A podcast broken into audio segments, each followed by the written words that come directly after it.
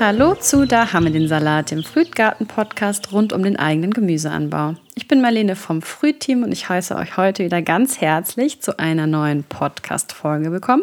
Und wir haben heute den Elias zu Gast, einen Gärtner, den ich jetzt schon ein bisschen kenne ähm, und auch verfolge, ähm, zum Beispiel auf seinem Instagram-Kanal Garten Ede. Da äh, erzählt er über seine Erfahrungen mit dem Gärtnern und auch in seinem Podcast mit dem gleichen Namen. Und heute ist er zu Gast in unserem Podcast. Da freue ich mich sehr drüber. Herzlich willkommen, lieber Elias. Ja, schönen guten Tag. Ich grüße dich, Marlene, und grüße natürlich alle Hörerinnen und Hörer äh, recht herzlich und freue mich, dass ich äh, heute dein Gast sein darf. Genau, heute mal zu Gast. ähm, ja, stell dich doch gerne mal vor. Manche, ähm, die zuhören, kennen dich ja ähm, wahrscheinlich noch nicht. Also, wer bist du denn so? Was machst du so? Was hast du mit Gärtnern am Hut?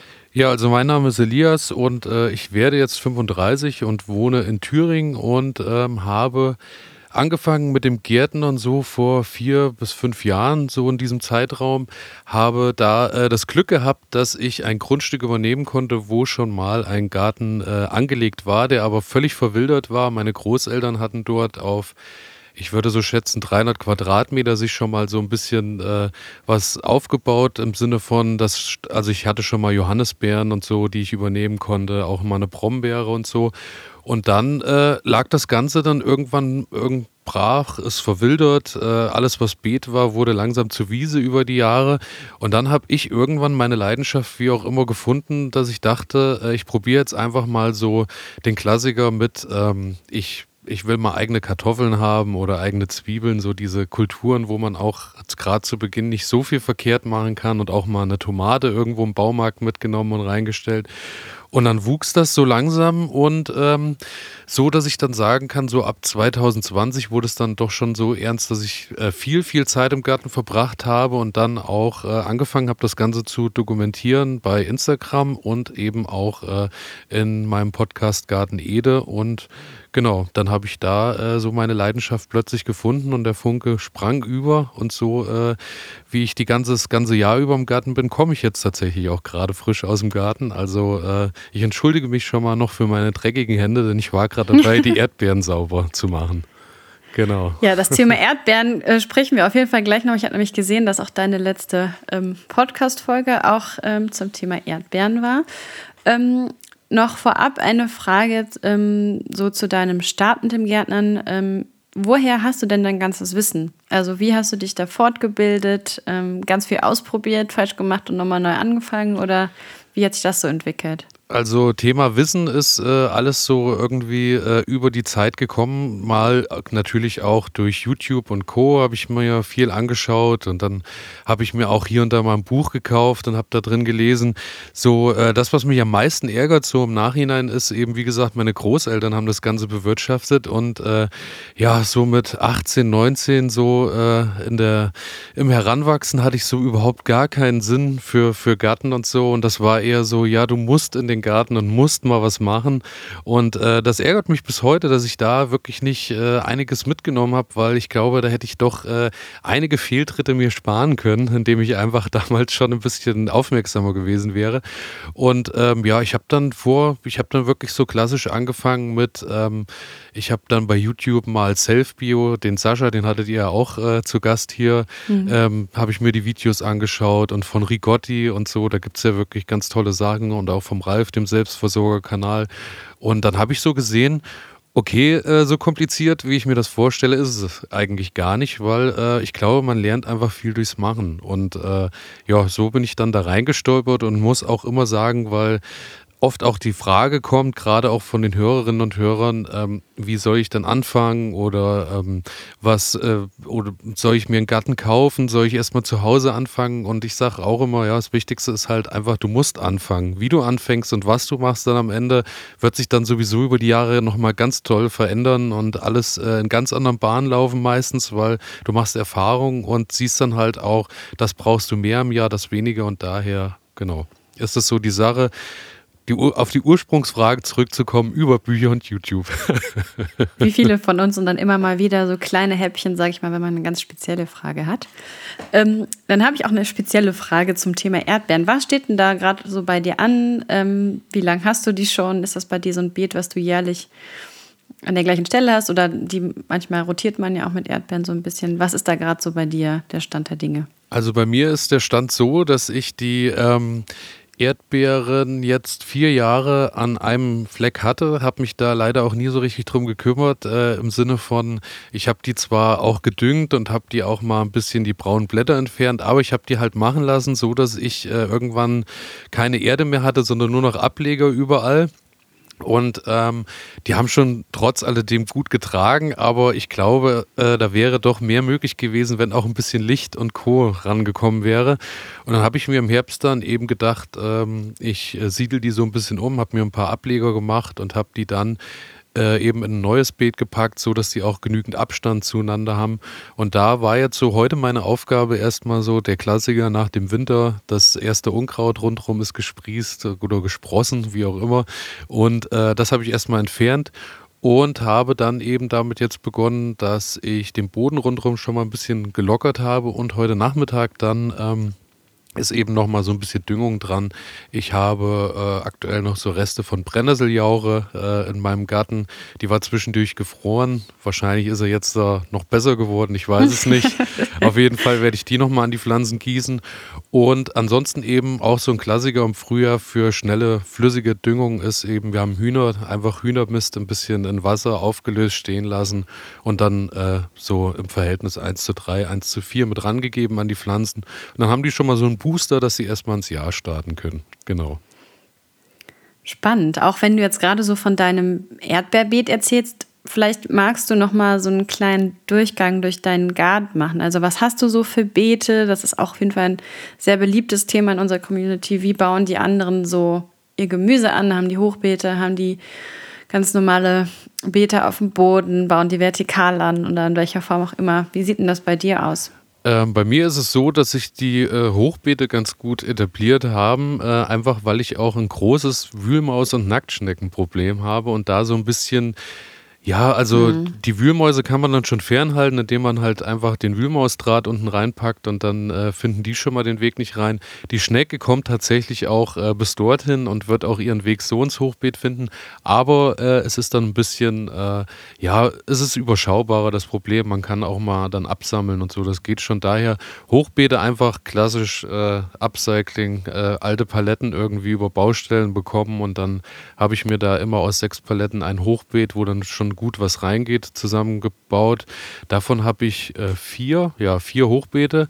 Dann habe ich so klassisch einfach äh, Boden, da wo eben Wiese war, so ein bisschen die Gras, das Gras abgestochen mit dem Spaten und habe das weggepackt und habe da dann meine Beetflächen gemacht. Da wiederum ist eben aber, ja, hier und da auch mal dann Wühlmaustunnel unten drunter und äh, da wird dann auch mal die Ernte geteilt, sage ich mal.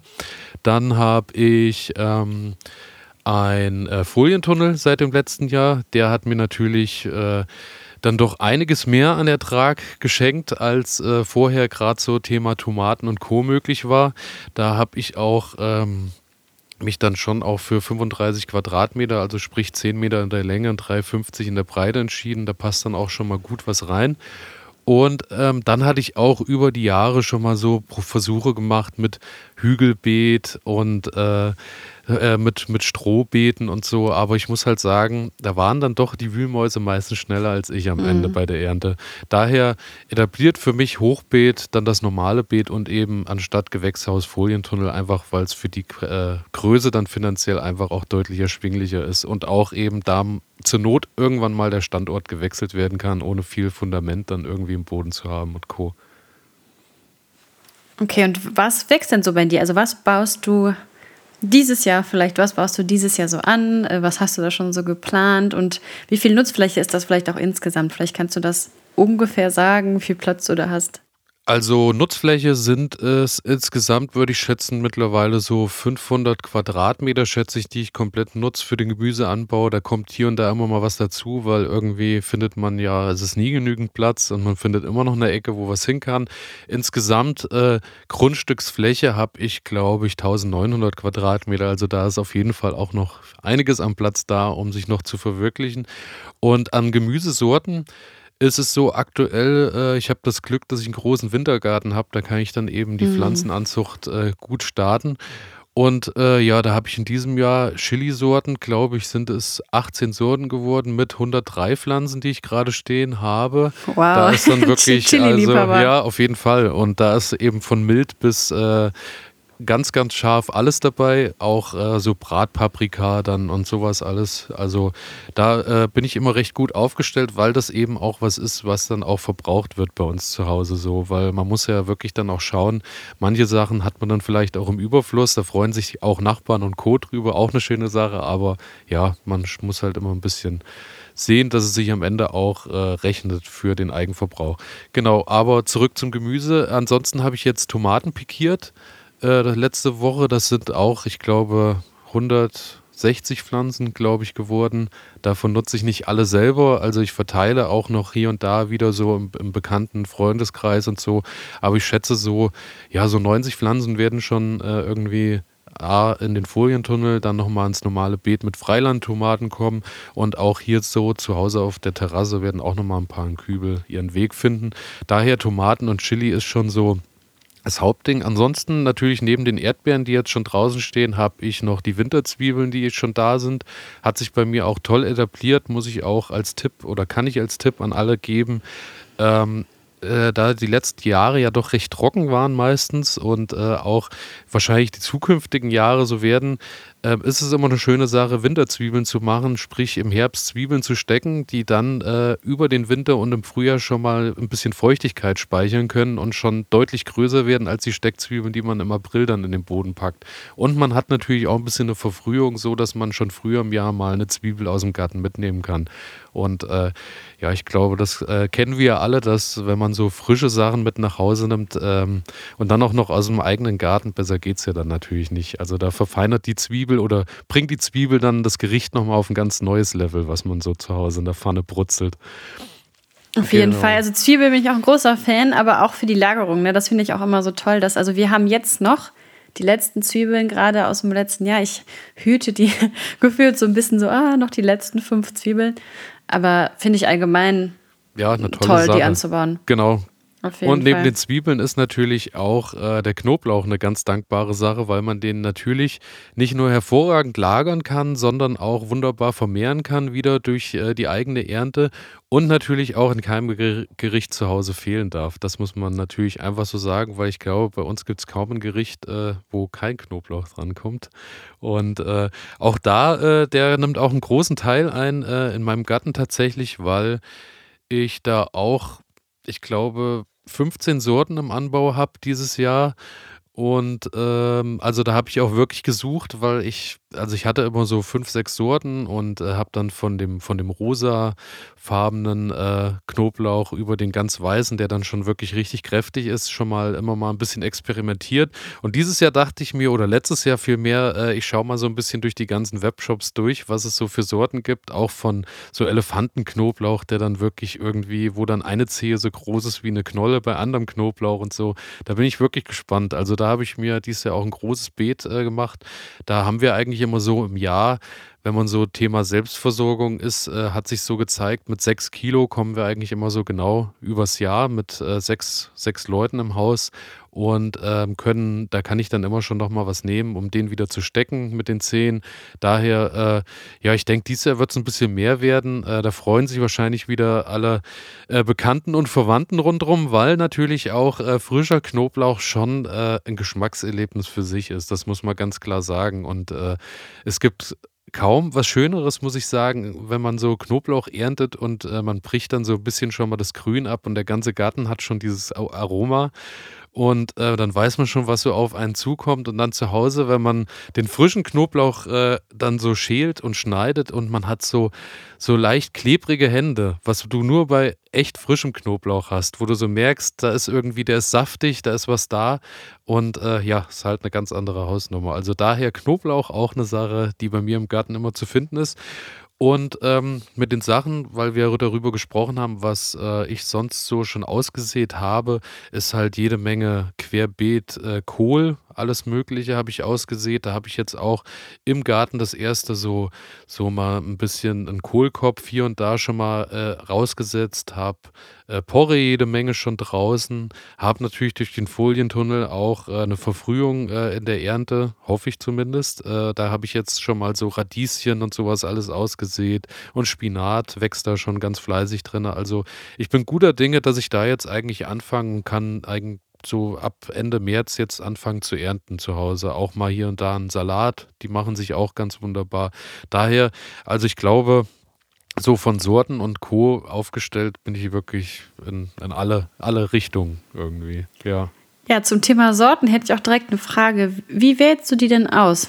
Also wenn du auch so viele Sorten anbaust, worauf achtest du da? Ähm, muss das was ganz Exotisches sein oder gehst du vor allem nach Geschmack oder nach Einfachheit für den Anbau? Was sind so deine Kriterien? Ähm, auch da muss ich sagen, ist es so, ähm, was so auch einer meiner Grundsätze so ist im Garten. Ich habe manche Sachen so alt bewährtes, wo ich sage, das funktioniert und dazu gesellt sich dann jedes Jahr irgendwas, was ich ausprobiere. Sprich, ich habe eigentlich äh, bei den Kartoffeln und so immer so Sorten, wo ich sage, die haben sich einmal bewährt, die kommen auch im nächsten Jahr wieder ins Beet und bei den anderen Sachen fange ich dann halt an und äh, das, was so zusätzlich dazu kommt, äh, einfach auch mal wieder was Neues ausprobieren, mal einen anderen Geschmack reinbringen. Und so mache ich das bei den Kulturen eigentlich, bei den Samen ähm, achte ich darauf, gerade so Tomatenschliesamen, dass ich samenfestes Saatgut habe. Ich möchte keine F1-Hybriden oder irgendwas haben. Also da gucke ich schon, weil ich äh, gerne mein Saatgut auch wieder verwende, um äh, dann im nächsten Jahr das auch wieder, äh, da wieder neue Pflanzen zu ziehen. Und bei dem F1-Hybrid-Saatgut hast du ja dann wieder die Sache, du vermehrst das, weißt aber im nächsten Jahr nicht, was rauskommt. Mhm. Da bin ich schon so ein bisschen, natürlich ist das kein, also es darf natürlich auch mal, äh, wenn ich jetzt was Bestimmtes finde, was mir gefällt, nehme ich das dann auch mal mit, auch im Baumarkt und so. Aber im Großen und Ganzen bin ich da schon so äh, bei der Qualität vom Saatgut schon hinterher, dass das passt. Und ähm, ja, ich bin da äh, im engen Austausch auch mit Kulinaris Saatgut, falls du die kennst. Äh, hm, aus, haben wir auch im Shop bei uns. Habt ihr auch im, im Shop? Shop genau. Okay. Und ähm, ja, mit denen bin ich da immer sehr im Austausch, weil die ja auch viel testen und die testen das ja auch wirklich so, dass man sagt, äh, die, die holen sich zum Beispiel Tomatensorten ran und dann werden die, werden die rausgepflanzt und stehen dann so halt an, an Luft, Wind und Co., wie es ist. Und dann wird halt getestet, macht die sich gut äh, in den Breitengraden und äh, die Bedingungen sind ähnlich wie bei mir. Und wenn die das dann überstehen und bestehen und auch gute Ernteerträge bringen, werden die dann halt mit aufgenommen in den Shop. Und da muss ich halt sagen, das ist so für mich die gesunde Art des Gärtnerns und äh, ist halt dann so Unternehmen, wo ich gerne äh, meine Sachen dann eben kaufe. Oder mhm. genau. Okay, und eine zweite Frage, nach dem, was du eben erzählt hast, ist noch zum Thema Knoblauch, weil jetzt haben alle, glaube ich, Lust bekommen, Knoblauch anzubauen. Was sind denn so deine Tipps für den Knoblauchanbau? Und wenn man jetzt noch nichts gemacht hat in dem Bereich, dieses Jahr, kann man dann noch Knoblauch anbauen? Für die, die noch gar keine Ahnung zum Thema Knoblauch haben? Also ganz selbstverständlich kann man natürlich äh, jetzt auch noch Knoblauch stecken, überhaupt kein Problem. Es gibt ja sowieso die zwei Perioden, einmal im Herbst und einmal im Frühjahr. Ich habe damals auch angefangen im Frühjahr zu stecken. Äh, der wird auch, der wird auch, äh, man kriegt da auch schon ganz vernünftige Knollen raus. Aber natürlich ist, wenn man den im Herbst steckt, kommt dann am Ende was Größeres raus. Daher mein Tipp äh, der Knoblauch eigentlich, äh, wenn, wenn ihr die Möglichkeiten habt, immer im Herbst eigentlich in den Boden bringen, weil äh, dann doch größere Knollen am Ende rauskommen. Ansonsten ist es so, Knoblauch kann ich nur jedem empfehlen, weil es völlig pflegeleicht ist. Also auch bei uns jetzt diesen Winter waren es hier wieder minus 18, minus 19 Grad und äh, in manchen Nächten und da war äh, das Grün der Knoblauchknolle hat rausgeguckt, schon so, weiß ich nicht, 10, 15 Zentimeter. Der übersteht das völlig problemlos. Da wird dann auch mal eine Spitze gelb und man sieht so, dass da so leichte Frostschäden mal dran sind, aber das tut dem Ganzen irgendwie keinen Abbruch. Das sieht dann am Ende trotzdem gut aus in den Ergebnissen und äh, da halt auf jeden Fall äh, auch wichtig ist, ähm, wo kriegt ihr euer, euer, euer Steckgut in dem Fall her? Ähm, ich würde jetzt nicht einfach in den Supermarkt gehen und würde dort 0815 Knoblauch kaufen, den aufbrechen würde die Zehen dann in den Boden stecken, weil A, äh, die Frage ist, wo kommt der her, unter welchen Bedingungen ist der gewachsen und meistens der äh, günstigere Knoblauch so im Supermarkt ist dann meistens ein Produkt aus China, was natürlich unter, unter, unter unseren Bedingungen gar nicht wächst und man weiß halt auch nicht, mit was der behandelt wurde, was ich mir da in den Garten hole. Mhm. Daher entweder Biomarkt irgendwie, wenn ich die Möglichkeit habe, einfach auf den Gemüsemarkt zu gehen und dort mal zu fragen, äh, den, den Herrn oder die Dame hinter der Theke, wo das herkommt und dann kann ich das nutzen zum Stecken oder aber irgendwo bestellen, dann bin ich auf jeden Fall auf der sicheren Seite und für alle, äh, die Lust darauf haben, einfach, äh, man braucht nicht viel Platz, man kann den auch überall wunderbar dazwischen stecken. Er ist zum Beispiel auch eine Kultur, die gewisse Schädlinge fernhält, gerade in der Mischkultur mit Erdbeeren eine ganz tolle Sache. Mhm. Also äh, begünstigen sich beide wirklich. Und äh, ja, ich denke, so ein paar Zentimeter irgendwo in den Ecken im Beet oder im Hochbeet oder wo auch immer, hat man immer mal frei und dann einfach mal eine Zehe reinstecken und dann geht das Ganze ruckzuck. Also bin ich wirklich begeistert. Das ist eine meiner absoluten Lieblingskulturen, weil völlig pflegeleicht und ganz tolle Erträge rauskommen. Man merkt es auf jeden Fall. ich, wir können ja später nochmal sprechen zu einem ähm, Pflanzplan in der Fried-App zum Thema Knoblauch. Ich glaube, da wärst du der, der Richtige für. Ähm, und vielleicht noch ja. so ein bisschen, ähm, vielleicht kleine Schleichwerbung, aber ähm, hast du einen Tipp, da ein Händler, eine Händlerin deines Vertrauens für Knoblauch?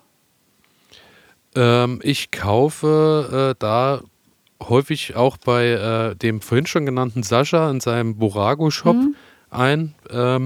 Oder aber für mich auch ein guter Anlaufpunkt ist äh, Hof Jebel. Die haben auch querbeet, also von Sämereien über sonst äh, auch Kartoffeln und so, alles möglich. Und da muss man sich ein bisschen beeilen, so. Da muss man dann so ab August, September schon mal auch regelmäßig schauen, wann äh, die ganzen Sorten da sind, weil die sind natürlich dann auch häufig vergriffen. Also, mhm. weil gerade auch so die, die besonderen Sorten, ich habe dieses Jahr, äh, wie gesagt, auch zwei Sorten, die werden recht groß. Da muss man dann schon früh dran sein, weil die natürlich dann auch gesucht sind überall, mhm. ja.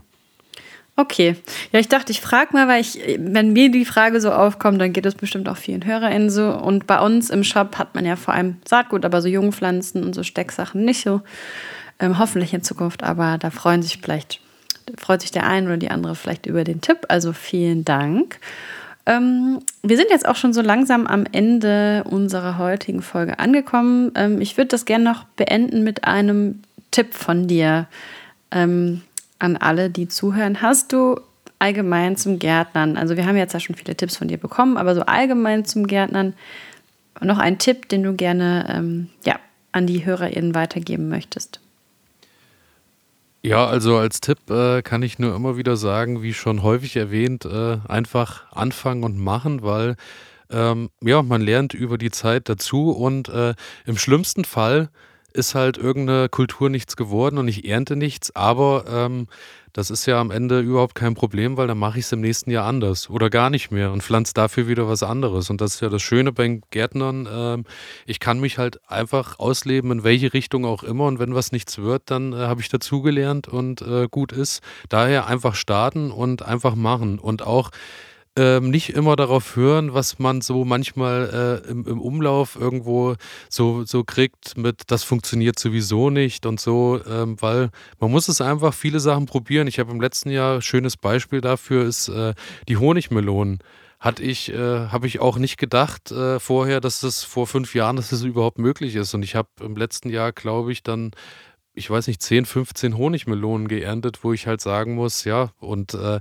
eine frische Honigmelone, allein der Geruch, wenn der so im Gewächshaus oder Folientunnel ist, ist schon äh, eine Attraktion für sich. Daher einfach machen und äh, gar nicht so viel beeinflussen lassen von allem rundherum. Und ja, und im besten Fall, was auch noch immer viel hilft, ist äh, vielleicht auch irgendwo im Bekanntenkreis Gleichgesinnte finden, wo man sich dann auch mal so ein bisschen austauschen kann und äh, wo man vielleicht auch ähm, dann sagen kann, äh, ich, der eine hat eine Streuobstwiese, dann äh, hat, hat man da schon mal ein paar frische Äpfel über den Sommer, der andere baut den Knoblauch an und bringt den Knoblauch rein und so. Daher äh, so, so, ich glaube, so äh, Gemeinschaft ist noch so eine, so eine ganz tolle Sache, die man da erleben kann. Und daher einfach anfangen, ein bisschen Gleichgesinnte suchen und äh, Spaß haben. Ja. Das sind noch gute Tipps zum Ende. Ähm, noch eine Sache, wo finden wir dich? Also wenn man jetzt sich dein, wenn man sich den Kanal von dir mal anschauen möchte und den Podcast, also was müssten wir da eingeben, um zu dir zu gelangen? Ich werde das nochmal verlinken, auch in der Podcast-Folge, aber nochmal für alle zum Hören schon mal vorab. Also äh, auf allen äh, Podcast-Portalen einfach äh, Garten Ede heißt das Ganze, ist auch äh, ja also leicht zu finden, genauso wie bei Instagram auch Garten Ede. Und äh, ansonsten natürlich www.garten-ede.de, eine ganz tolle Internetseite, ähm, weil äh, da ich so oft im Garten bin, ähm, ist das wirklich einfach nur eine Seite, wo, glaube ich, der, der Podcast-Player drauf ist. Und ich, äh, ich glaube, ich werde nicht müde, äh, mindestens einmal in der Woche in der Folge zu erzählen, dass irgendwann natürlich auch auf der Website dann Bilder kommen zu den ganzen Sachen und so. Aber ähm, ja, da komme ich noch nicht so ganz hinterher. Daher, dort werdet, könnt ihr aber alles finden, wo der Podcast Podcast eben ist. Und ich freue mich natürlich immer am meisten über äh, bei Instagram und Co. über private Nachrichten oder da halt elias.garten-ede.de und dann immer in Kommunikation und Austausch stehen. Und äh, ich bin immer froh, wenn ich Tipps kriege und auch neue Kulturen immer kennenlernen darf. Von allen. genau. Also ran an die Kanäle, alle, die zuhören und schreibt dem Elias, dann freut er sich.